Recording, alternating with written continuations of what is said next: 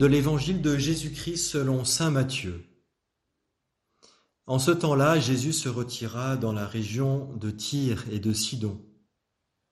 Voici qu'une Cananéenne venue de ces territoires disait en criant Prends pitié de moi, Seigneur fils de David. Ma fille est tourmentée par un démon. Mais il ne lui répondit pas un mot. Les disciples s'approchèrent pour lui demander Renvoie-la, car elle nous poursuit de ses cris. Et Jésus répondit Je n'ai été envoyé qu'aux brebis perdues de la maison d'Israël. Mais elle vint se prosterner devant lui en disant Seigneur, viens à mon secours. Il répondit Il n'est pas bien de prendre le pain des enfants et de le jeter aux petits chiens. Elle reprit Oui, Seigneur, mais justement, les petits chiens mangent les miettes qui tombent de la table de leur maître. Jésus répondit, Femme, grande est ta foi, que tout se passe pour toi comme tu le veux. Et à l'heure même, sa fille fut guérie.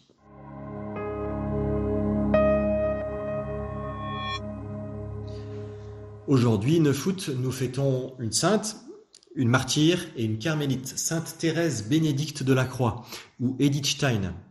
Je voudrais commencer avec les, les paroles du pape Jean-Paul II à l'occasion de la béatification à Cologne le 1er mai 1987. Inclinons-nous profondément devant ce témoignage de vie et de mort livré par Edith Stein, cette remarquable fille d'Israël, qui fut en même temps fille du Carmel et sœur Thérèse Bénédicte de la Croix, une personnalité qui réunit pathétiquement, au cours de sa vie si riche, les drames de notre siècle. Elle est la synthèse d'une histoire affligée de blessures profondes et encore douloureuses pour la guérison desquelles s'engagent aujourd'hui encore des hommes et des femmes conscients de leurs responsabilités.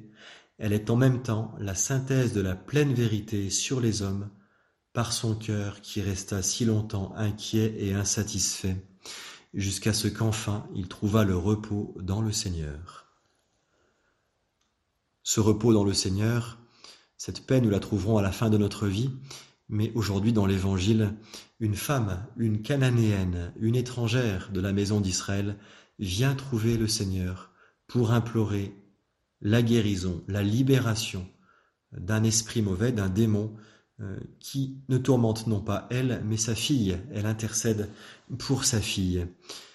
Et cette femme, après avoir euh, subi le silence et puis d'être rabrouée par Jésus, il n'est pas bien de prendre le pain des enfants et de le jeter aux petits chiens.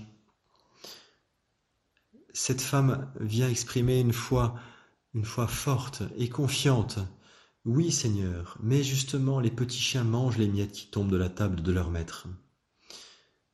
Quelle magnifique réponse, quelle foi.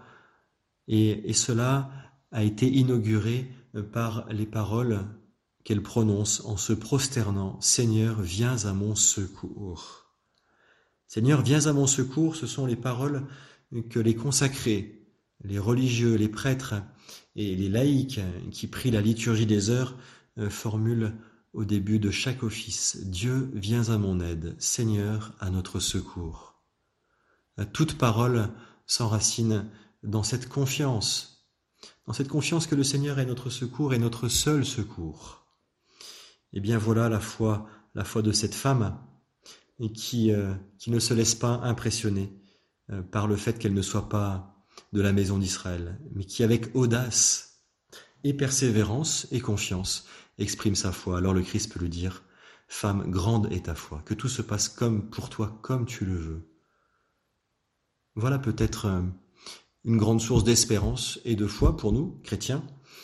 Demandons avec confiance et nous ne serons pas déçus le Seigneur nous accordera selon notre cœur.